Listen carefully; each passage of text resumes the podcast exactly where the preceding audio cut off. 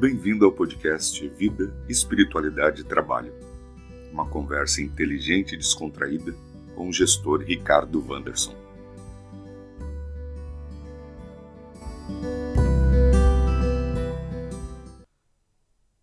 Boa noite, amigos e amigas do podcast Vida, Espiritualidade e Trabalho.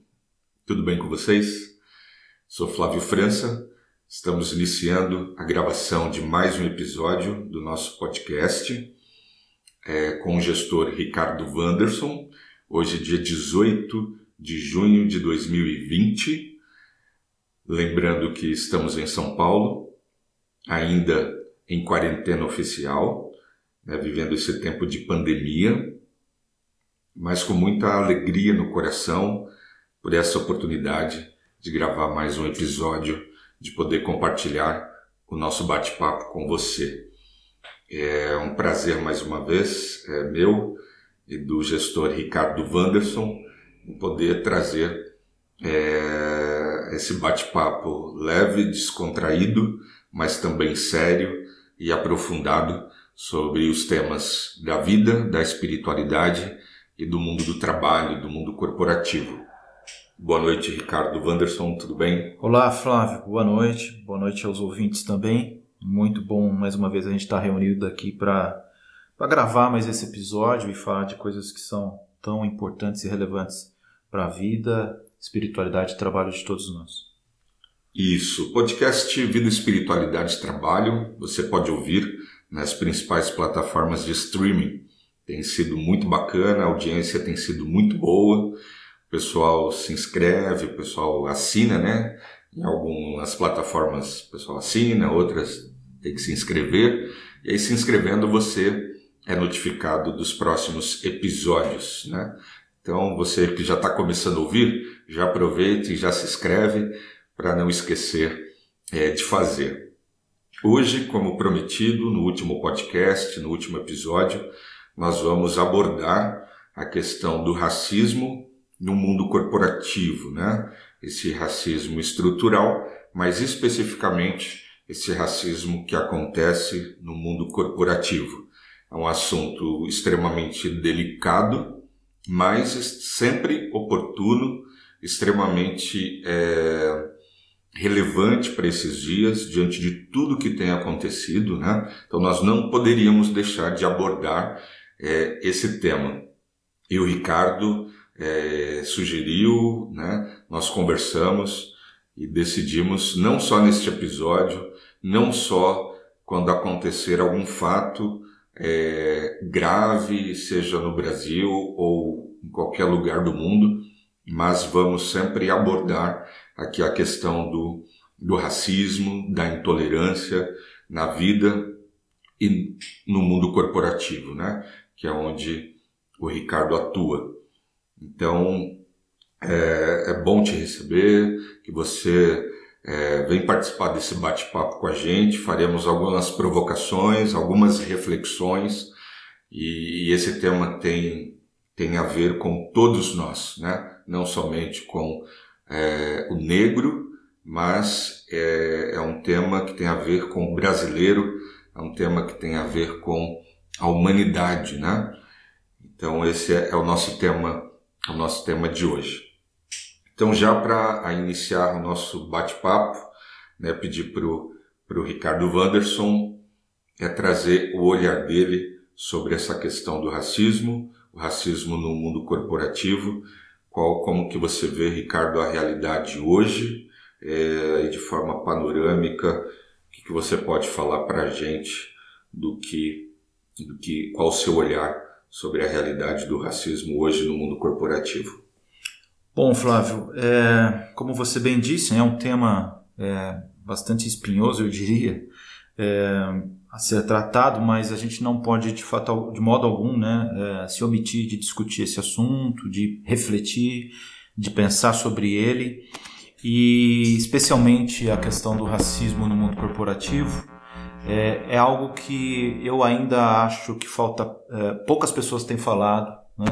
É um assunto que ainda não tem sido amplamente divulgado, discutido. Uh, então, essa, essa, é mais uma das razões uh, que eu acho bastante oportuno a gente ocupar esse nosso espaço falando do assunto. O racismo, de modo geral, é, aqui no Brasil, é, a gente não pode deixar de comentar de que ele é algo é, que é um racismo histórico, estruturado, enraizado no, na, na, nossa cultura, é, até na maneira com que o, o próprio país foi colonizado, acaba repercutindo nos dias atuais, né? com, com a questão do racismo. E, naturalmente, uma vez é, considerado isso, é, não seria diferente no mundo corporativo. Então, o racismo que está presente no nosso dia a dia, ele Verdade. também se espelha, ele também acontece, ele também se manifesta no mundo corporativo. Quando a gente, a gente pisa na empresa, a gente não vira não, chave, né? Exatamente, a gente está participando da mesma sociedade dentro das empresas. Então, na verdade, as empresas, ela é, ela, ela é uma fotografia daquilo que acontece na sociedade como um todo, né? E diante disso, eu até procurei, é, para dar base nessa nossa conversa, algumas pesquisas que pudessem é, revelar números importantes para a gente compreender a profundidade desse racismo que está enraizado dentro da, das corporações de um modo geral. Me chamou muita atenção uma pesquisa que foi realizada pelo Instituto Etos, são números é, do ano de 2017, mas com certeza isso não mudou em apenas três anos. Essa pesquisa, é, para você ter uma ideia da gravidade do racismo no mundo corporativo, essa pesquisa aponta que somente 4,7% dos cargos executivos nas grandes empresas são ocupados por profissionais negros, enquanto que é, nessa mesma posição, 94,2% é ocupado por brancos. Então, isso mostra o tamanho da distância né, que existe e da diferença é, entre esses dois grupos, né? É, de modo que fica bem caracterizado a existência do racismo dentro do mundo corporativo. A gente não pode negar isso. Uma diferença absurda. Tão absurda, ainda mais considerando que a população brasileira, de modo geral, o negro representa algo em torno de 56%. Né? Então, você tem uma população, eh, na sua maioria negro, que não reflete isso eh, na ocupação eh, de cargos executivos dentro das corporações. Sim. Então, algo está muito errado. Já há muito tempo. Exatamente. É, é um dado extremamente chocante, né? mas não podemos também é, ser é, hipócritas, né? Ficar chocados com o dado, a gente fica quando vê o número, mas isso a gente já percebe há muito tempo, né? É, mesmo quando a gente vai numa empresa, ou participar de uma entrevista, ou a gente está fazendo alguma coisa na empresa, a gente percebe claramente, né? As diferenças é, nos cargos é, ou quando você entra, né, assim, ou, na faxina, na copa, sempre geralmente ocupado por negros. Aí você vai ali no, na operacional, você vai ver pessoas negras e brancas, né? Mas quando você vai chegando na chefia, nos cargos de direção, são brancos. Né? A gente vai num consultório médico, eu né, estava comentando com o Ricardo, é, que em toda a minha vida, né, são 42 anos de existência, tanto no SUS, já fui, é, já usei o convênio do SUS e o convênio também privado, mas nos dois, né, nas duas situações, eu nunca fui na minha existência atendido por um médico negro, por um profissional é, é na medicina, né, por um negro e nunca tive essa representatividade, né? Uhum. Então, assim, medicina não é para negros, medicina é para brancos, né? Então, isso é, é notado é, de forma muito clara. Gostaria, Ricardo, que você abordasse um ponto, quando a gente fala desse racismo estrutural, desse racismo no mundo corporativo, geralmente as pessoas usam um subterfúgio para justificar os seus privilégios, justificar é, para que mantenham seus privilégios, geralmente é, as pessoas usam a questão do mérito, né? falam do mérito para justificar o, a, aquilo que, que, que já está aí. Né? É, como que você vê essa questão da, da, da meritocracia? É claro, uma promoção, um cargo, uma posição é pela competência, né? Mas nós sabemos que não é bem assim, né? Então gostaria que você falasse um pouco sobre a meritocracia nesse mundo corporativo e até que ponto ela é boa, mas até que ponto ela, de fato, ela é, é ela é falha, né? Enfim. Olha, Flávio, eu eu sou partidário da meritocracia, mas com uma ressalva. A meritocracia somente pode ser aplicada se você colocar duas pessoas em pé de igualdade uh, antes de aplicar a meritocracia. E o que significa isso? Imagina a gente ter aí dois profissionais que possuem a mesma qualificação, que possuem a mesma experiência, que possuem a mesma condição e eles disputam uh, por uma promoção ou coisa do tipo. E aí, naturalmente, o que vai ser a meritocracia? Vai ser qual que é a performance, qual que é a entrega desses dois indivíduos e com base nisso você aplica a meritocracia e, e, e premia aquele que tiver uma melhor performance. Para mim, a meritocracia funciona nessa condição. E quando a gente olha a questão do negro dentro do mundo corporativo, é, é impraticável pensar na meritocracia, porque naturalmente o negro não está hoje, em razão é, de uma série de fatores, ele não está é, em condição de igualdade com o branco. Né? Isso se dá por várias razões. Às vezes pela formação educacional do negro, às vezes pela condição de renda do negro, às vezes e, e exclusivamente pela, pela cor, cor, da pele dele, né? ele já sai em, em condição de desvantagem, é, de modo que a gente não, não, não há espaço para a gente falar em meritocracia.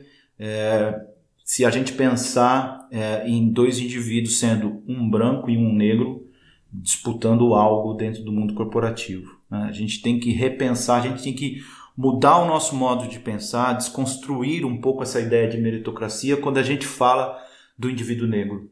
Sim. É, a gente precisa dar um passo atrás e pensar quais são os privilégios que o branco tem e que falta a, a pessoa, a, que falta ao indivíduo negro. Né? Então, antes da meritocracia, é necessário é, todos nós, como sociedade, é, compensar, fazer um, um trabalho de estru, estrutural para compensar essa diferença. Somente após isso a gente pode pensar em discutir o, ter, o termo e fazer uso do, do termo meritocracia, é, pensando na, no indivíduo negro. Eu penso assim. Sim. É, você, amigo que está ouvindo nossa conversa, né, que está participando da nossa conversa, ouvindo esse podcast, é, aí você está tá refletindo também, né? Enquanto conversamos, enquanto você ouve, você está fazendo as suas, é, as suas reflexões, é porque é, esse, esse número, 4,7% de cargos executivos ocupados por negros, 4,7%. É, esse número tem que dizer alguma coisa para você. Esse número tem que dizer alguma coisa para nós, né? E eu pedi para o Ricardo é, entrar nessa questão do mérito, que como ele bem disse, né, Ricardo, se é, a saída não proporcionar igualdade. uma saída igualdade, é claro, é, às vezes pode ser que para aquela vaga o perfil seja um certo perfil, não tem nem a ver com a competência, Sim. mas com o perfil para a vaga, até aí tudo bem. Uhum. Mas não que a cor predetermine é, que você já não já não é, serve, né? Que você já não está apto para conseguir aquela vaga. Então, o que nós vemos é que quando falamos de privilégios de brancos, é que o simples fato da, da a cor da pele Exatamente. já definir a vantagem, a cor da pele já. E, e isso é tão real, Flávio, de que há relatos em vários casos de que um currículo é, excelente, é, ele, ele pode ser passar por uma triagem em um processo de recrutamento de seleção, é, ser escolhido para aquela vaga e no momento da entrevista, quando o recrutador conhece o indivíduo pessoalmente e identifica que ele é um negro, ele passa a ser é, desqualificado, desclassificado, Sim. de seguir adiante no processo. Esse é o racismo é, real do dia a dia é, que o negro sofre. Né? E muitas das vezes, no Brasil especialmente, de uma maneira muito velada. Porque ele foi chamado para entrevista, ele, ele, ele, ele contém, ele possui todas as, as competências, as exigências, mas ele não seguiu no processo e muitas das vezes por conta de, de, um, de um ato de racismo praticado por aquele que está recrutando, por aquele que está conduzindo o processo de recrutamento. E isso fica velado. Né? Às vezes ele até ele, ele se sente mal de saber por que, que eu não consigo uma vaga melhor do que a que ocupo hoje. Né? É, é, diferente. O Brasil sofre de fato com a questão do racismo, mas muitas das vezes ainda de uma maneira velada. É, é diferente de alguns outros países que Sim. esse racismo ele está até mais declarado, né? A gente está com um problema. Você tocou num ponto, Ricardo, um ponto extremamente importante. Isso tem acontecido muito assim na nossa sociedade hoje, não só na sociedade brasileira, né? Mas é, é isso acontece muito, que é a questão do negacionismo. Hum. Então nós temos assim uma parte da sociedade, empresas que negam e dizem: racismo no Brasil não existe, racismo na nossa empresa não existe, racismo é, na nossa sociedade não existe. Então, o brasileiro tem essa característica diferente do norte-americano, que ele diz: eu sou, eu fui ensinado a ser, é, nós somos. Isso acontece na sociedade, isso acontece até mesmo na igreja protestante Sim. Né? E é onde há igrejas só de negros, igrejas só de brancos, né? cidades majoritariamente é, de brancos, é, é, é bairros majoritariamente de negros, enfim. É, esse negacionismo também acontece no mundo, no mundo corporativo. Com certeza, com certeza, está presente. É. é, é o que atrapalha muito, né? Porque eu deixo de ter que é uma coisa que você defende muito, e aí eu acho que eu vou aproveitar agora já para entrar nisso. Você fala muito de ações estruturantes, né? Isso. Ou ações estruturadas, intencionais e objetivas. Afirmativas. Né? Afirmativas. Que o negacionismo não permite, porque enquanto eu nego, eu não proponho. Perfeito, Flávio. Então a ideia é parar de negar, né? Falar, não, eu sou, a nossa empresa é, mas é, vamos mudar. Excelente, Flávio, ter tocado nesse ponto, porque o primeiro passo para que seja possível qualquer mudança é você reconhecer é, quem você é e o que você pratica. Então, é, de um modo geral, nós precisamos desconstruir aquilo que vivemos até aqui. Isso é um exercício extremamente difícil de ser feito, Sim. mas necessário. É um olhar para dentro. É um também, olhar para né? dentro. Então, é, eu até aproveitar esse, esse espaço do podcast, eu acredito que a gente tem aqui é, dentro do nosso público de ouvintes, diretores, gerentes de RH, Sim. pessoas que estão realmente em, em posição de decisão. É, e eu queria fazer uma pergunta a essas pessoas. A pergunta que eu faço é a seguinte: pensa você aí, agora que você está ouvindo esse podcast, na empresa que você atua, quantos negros estão em cargos de liderança? Faz aí um, uma conta rápida e compara com o público branco da sua, da sua empresa. Muito, Não precisa pensar muito. Pensou? Agora a segunda pergunta que eu faço é a seguinte: o que você tem feito para mudar isso? Se você ocupa uma posição de liderança, é um papel seu também começar a mudar essa realidade. Porque enquanto isso não for feito, os números vão ficar sendo registrados e, e a mudança não vai chegar. Então, Flávio, muito oportuno você ter tocado nisso, porque de fato vivemos é, no mundo corporativo o negacionismo de que o racismo não está presente as pesquisas mostram, nós vamos ao trabalho e nos deparamos com essa realidade, Sim.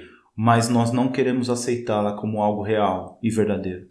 Então, o meu apelo é, e, e nessa conversa é que realmente a gente é, possamos aproveitar desse momento e dessa discussão para reconhecer. Né? Deixa reconhecer. como está não cabe mais, né? Não, não é possível. É, a gente tem que realmente trabalhar juntos para mudar essa realidade, até porque, como você disse, e, e de fato, é, eu acredito que é, qualquer ação que a gente comece a praticar hoje, ela vai ter reflexo na geração seguinte. Né? Demora muito tempo quando a gente pensa em ações estruturantes é, para mudar esse, esse descompasso né, é, entre o negro e o branco.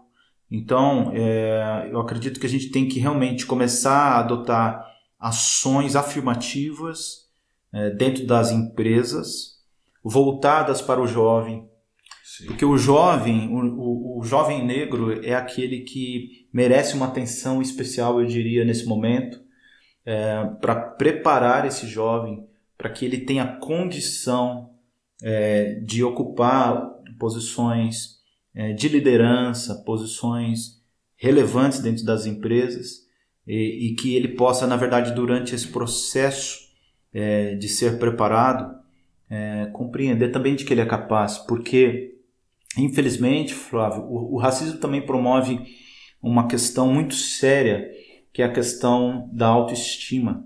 Né? Muitos dos negros que, que nos ouvem, é, talvez ele já nem acredite mais que ele consiga ocupar uma posição de liderança. Sim. Isso é impeditivo, né? Isso é tão verdadeiro, não sei se com você foi assim, mas é tão verdadeiro assim. É, na minha família, é, do lado da minha mãe, do meu pai eu não posso dizer com tanta certeza, mas por exemplo do lado não do lado da minha mãe, do meu pai não. Eu tenho uma prima advogada é, e negra, mas já mais velha que eu, já formada há muito tempo. Mas do lado da minha mãe eu fui o primeiro é, sobrinho, né? Primeiro primeiro sobrinho a fazer universidade. E eu só fui à universidade por influência de amigos é, orientais, né? eram amigos japoneses, éramos muito amigos, né? eles frequentavam a minha casa, eu frequentava a casa deles, e ali é, eles conseguiram me passar a mensagem de que eu podia, de a que, eu era, era, importante. Que eu era capaz. Uhum. Mas o que aconteceu, entrando nesse.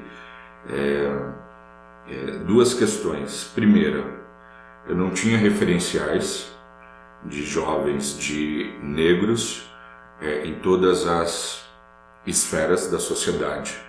Então, assim, primeiro, na minha família não tinha universitário pessoas formadas. Então, a mensagem era: é, nossa família é assim, uhum. nosso lugar é esse. Então, Exatamente. Então, essa era uma mensagem. Então, eu tive que vencer esses bloqueios. E não tinha ações estruturantes, uhum. como você falou, né? não tinham ações estruturantes, é, políticas públicas ali ou incentivos. Segunda, que você também é, tratou no início aqui da nossa conversa. É, com a influência deles, terminou o colégio eu fui para o cursinho. E por que, que eu fui para o cursinho? Para poder sair, né? poder é, tirar a diferença e sair Compensar ao máximo é, um pouco para disputar em pé, é, em pé de igualdade é, ali com eles, né? com eles. É, então, voltando no que você no que você estava tava trazendo, né? Uma coisa que o, esse jovem negro dificilmente ele vai chegar para competir, ele vai até se candidatar, mas ele não vai ter o inglês. Uhum. E aí Perfeito. eu vi, por exemplo, uma multinacional que ela excluiu a obrigatoriedade do inglês para que esse jovem pra... entre Excelente. e ao entrar ele é, vai, vai ter o inglês subsidiado pela empresa. Então o inglês deixou de ser impeditivo, né? Porque dificilmente ele vai chegar. É, e é uma, e é uma ação estruturante, né? É isso? Sem dúvida. É, é essa mesma ideia, Flávio. Quando a gente pensa em ações estruturantes, a gente precisa pensar em qual caminho ou de que forma é possível, é, como eu diria, tirar essa diferença, né? E, essa ação ela, ela, ela não deve ficar exclusivamente no campo é, das políticas públicas, mas ela também deve ser uma ação e uma intenção da sociedade civil como um todo. Né? Então, a gente, por exemplo, eu tenho visto algumas iniciativas da sociedade civil onde empresas especializadas em, em recrutamento e seleção de negros têm surgido como um meio, como uma forma de abrir espaço para esse profissional, né? porque é, é, alguém que entendeu a causa, entendeu Sim. a necessidade e, e, dialoga com o negro, entende o, qual é a dificuldade que o negro enfrenta para conseguir uma vaga de emprego. E, e, e, graças a Deus que algumas empresas também, também. têm se é, feito parcerias com essas empresas que recrutam a, a força de trabalho do negro, é, entendendo na verdade que é necessário é, abrir espaço, abrir vagas para que sejam ocupadas é, majoritariamente pelo, pelo negro. Que bacana. Então eu acredito em iniciativas como essa, é, mas volta a dizer, ela, ela não pode ficar precisa somente nisso, precisa de mais. Então, nós precisamos de iniciativas uh, na área da educação, uh, e aí entra a própria questão das cotas, né? Que... Porque é quem vai preparar essa força de trabalho, né? Exatamente, a gente tem que dar condição. Que né? vai capacitar, né? É, então, se o inglês, como você citou, e hoje isso de fato é, é uma realidade, é necessário no mundo globalizado como o nosso, o negro precisa ter acesso a, a, a, uma qualificação de inglês de qualidade, né? e como ele vai conseguir isso. Né? Então a gente precisa pensar em ações que abram espaço para que o negro consiga é, se qualificar é, também na questão do idioma e, e, formação de modo geral. Essa é a ideia. E, e, e como eu estava dizendo dos números logo no início, é tão forte isso que até uma pesquisa que foi feita também nas 500 maiores da Fortune né, nos Estados Unidos, é, revelou que dessas 500 maiores, apenas quatro é, negros ocupam a posição de presidência, de CEO é, nas empresas. Olha só é, como é pequena. Entre 500. Entre 500 né? Então, a gente tem uma série de evidências mostrando que o racismo no mundo corporativo é algo real. Sim. É... E é algo assim, falando. É, porque assim, a gente tem pessoas que são contra as cotas, né? Que são contra as cotas, que são contra as cotas raciais, que são é, contra outros tipos de cota, né? Mas principalmente contra as cotas raciais que está dentro aqui do nosso assunto, né?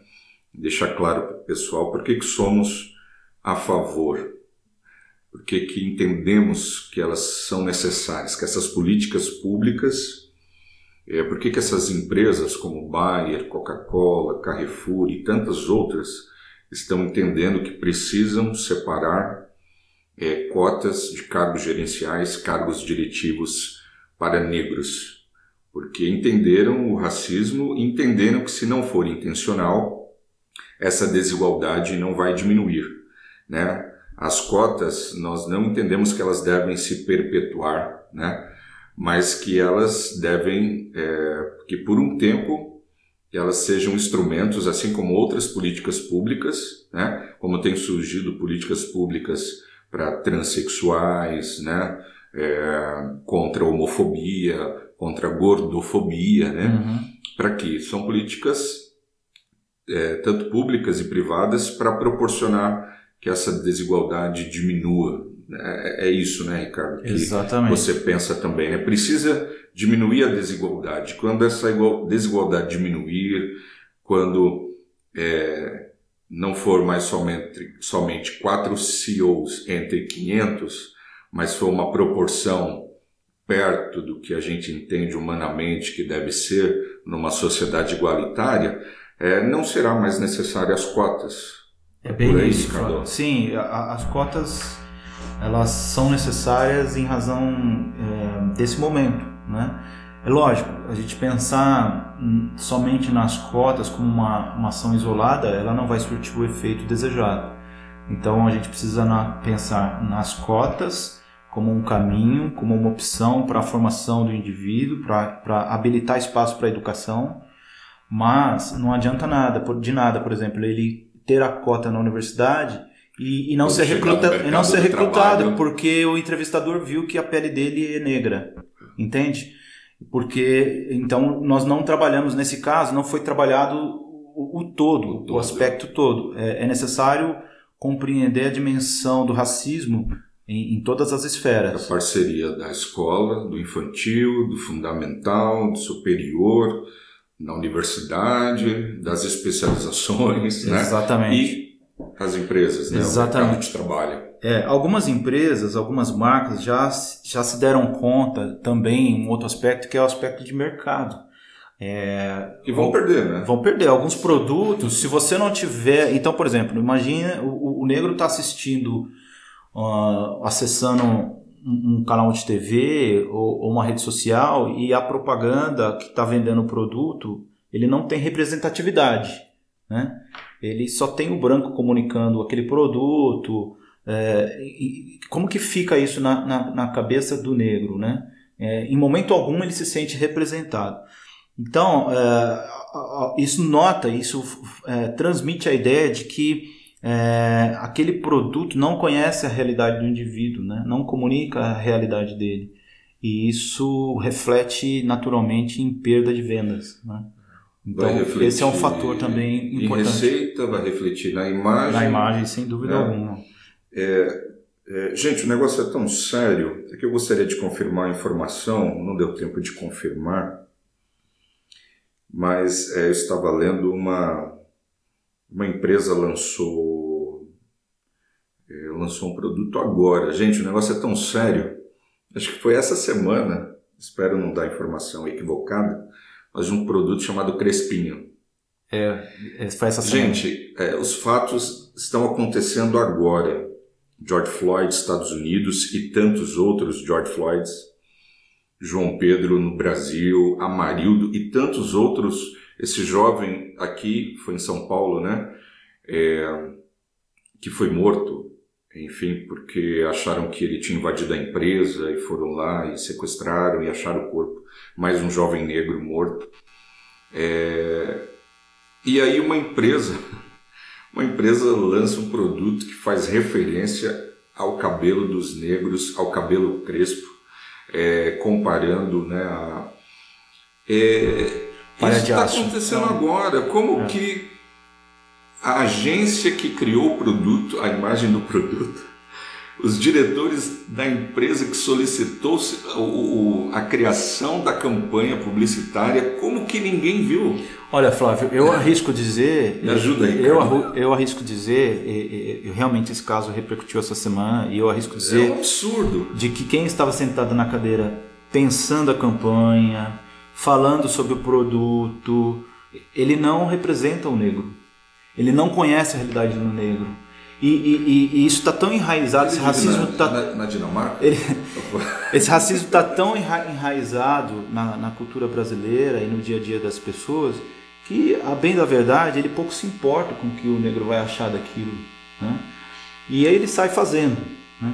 Então, isso é um ponto de atenção que eu acho que as empresas também têm que é, levar em conta. É, faz um bem danado você ter alguém é, que conheça a demanda do negro dentro da sua empresa. Esse é mais um fator. Boa, né?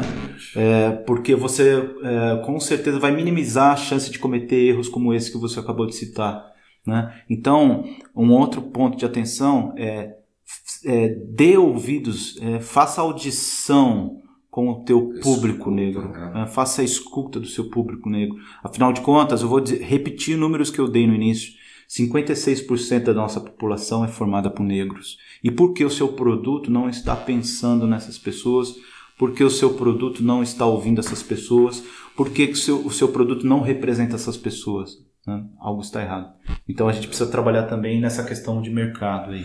Está muito, tá muito errado, né? É, a gente vai partindo aí para o final que você, você que está nos ouvindo, você pode ser um agente de transformação nesse contexto. É, nós podemos ser agentes de transformações nesse contexto. Acho que um início, não sei se o Ricardo vai concordar comigo, mas comece é, buscando empatia. Entenda o significado dessa palavra, empatia. Que espiritualidade sem empatia não é espiritualidade. É empatia.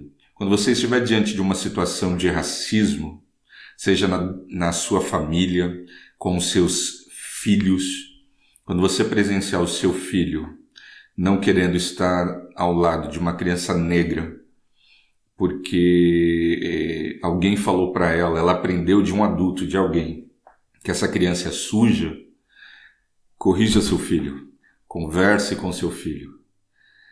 É, quando você vê uma situação de preconceito racial no restaurante onde você frequenta, na padaria onde você compra o pão, não se cale, é, não, não se, se cale, não se omita, converse, dialogue, proponha.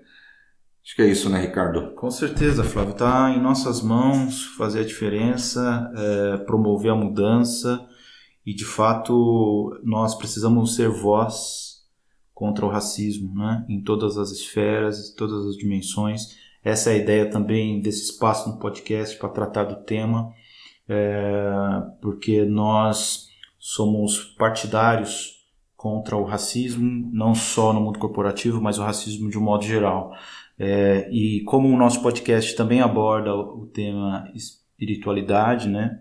É, nós precisamos praticar a espiritualidade e, e, e combater o racismo é, é, uma das melhores práticas Sim. da espiritualidade. Afinal de contas, todos somos iguais perante Deus, né? independente da nossa cor de pele. É isso. É, a luta contra o racismo, ela, ela tem um longo caminho ainda mas nós, é, esse é o nosso momento, vivemos nessa época, é, criamos filhos para essa época. Eu sou pai, o Ricardo é pai, alguns de vocês são pais também, serão pais, então pensem nisso, né? O racismo ele se atualiza. Nós é, vimos isso na América do Norte, temos visto isso no Brasil, ele se atualiza. Então nós precisamos também estarmos atentos. É, racismo é uma questão de humanidade, né? é uma questão de todo ser humano. Cor da pele não pode definir é, o nosso futuro, onde vamos chegar. Nosso né? acesso. Né? Nosso acesso, enfim, aos serviços de saúde, aos serviços, a todos os serviços, né? Então, fica as nossas provocações, nossas reflexões. É, vocês também façam as de vocês, mas não se omitam. Vamos juntos construir eu sou otimista, então eu penso que é possível construir um mundo melhor, é possível construir uma sociedade melhor, com menos desigualdade, mais humanidade, com um olhar é, é para o outro, né? É, pedi aí para o Ricardo fazer as últimas considerações, né? Acho que ele meio que se despediu, mas fica aí, Ricardo, suas as últimas considerações de hoje. E já pensando, gente, que nosso, nosso próximo episódio é, nós vamos preparar também o próximo episódio. Voltaremos em outro episódio com esse tema, trazendo pessoas, convidando, tendo convidados aqui com a gente com esse tema, é, ainda do racismo e outros temas também do mundo corporativo, da vida e da espiritualidade. Flávio, quero aqui é, deixar o meu agradecimento a, a todos que têm nos acompanhado aí no podcast, têm nos ouvido. É, espero que vocês gostem desse conteúdo, daquilo que a gente tem produzido ao, ao longo desses episódios. E eu queria, até por conta do tema, deixar aqui a indicação de um livro. Eu ainda não li, mas uh, pelo menos o resumo dele eu dei uma olhada bastante interessante. É um livro que fala sobre a questão racial nas empresas. O nome do livro é Executivos Negros: Racismo e Diversidade no Mundo Empresarial é de um sociólogo chamado, o autor é Pedro Jaime, tá? É, fica aí a minha, a minha dica, a recomendação, eu acho que é bem oportuno, é, dá a chance da gente pensar sobre isso e se aprofundar um pouco mais no tema. Muito boa indicação, eu anotei aqui, Ricardo, é, quero ler. Pessoal que não assistiu, eu gostei muito da edição do jornal da Globo News, que foi, foram, é, foram feitos apenas foi, histórico, foi por né? negros, é. foi histórico, é, foi muito bacana. Então, quem puder é, ver, veja, né, além dos filmes, é, nas redes sociais de vocês, com certeza vocês têm visto muitas indicações de filmes, de livros né, sobre, sobre, essa, sobre essa temática. Né? Então, uma boa noite para vocês, né, que a gente está gravando de noite, então, aí uma boa noite para você. É, curta a nossa conversa, se inscreva no podcast Vida, Espiritualidade e Trabalho. que vocês tenham, aí um, que vocês tenham um excelente final de semana. E esse foi mais um episódio do podcast Vida, Espiritualidade e Trabalho com o gestor Ricardo Vanderson. Até a próxima!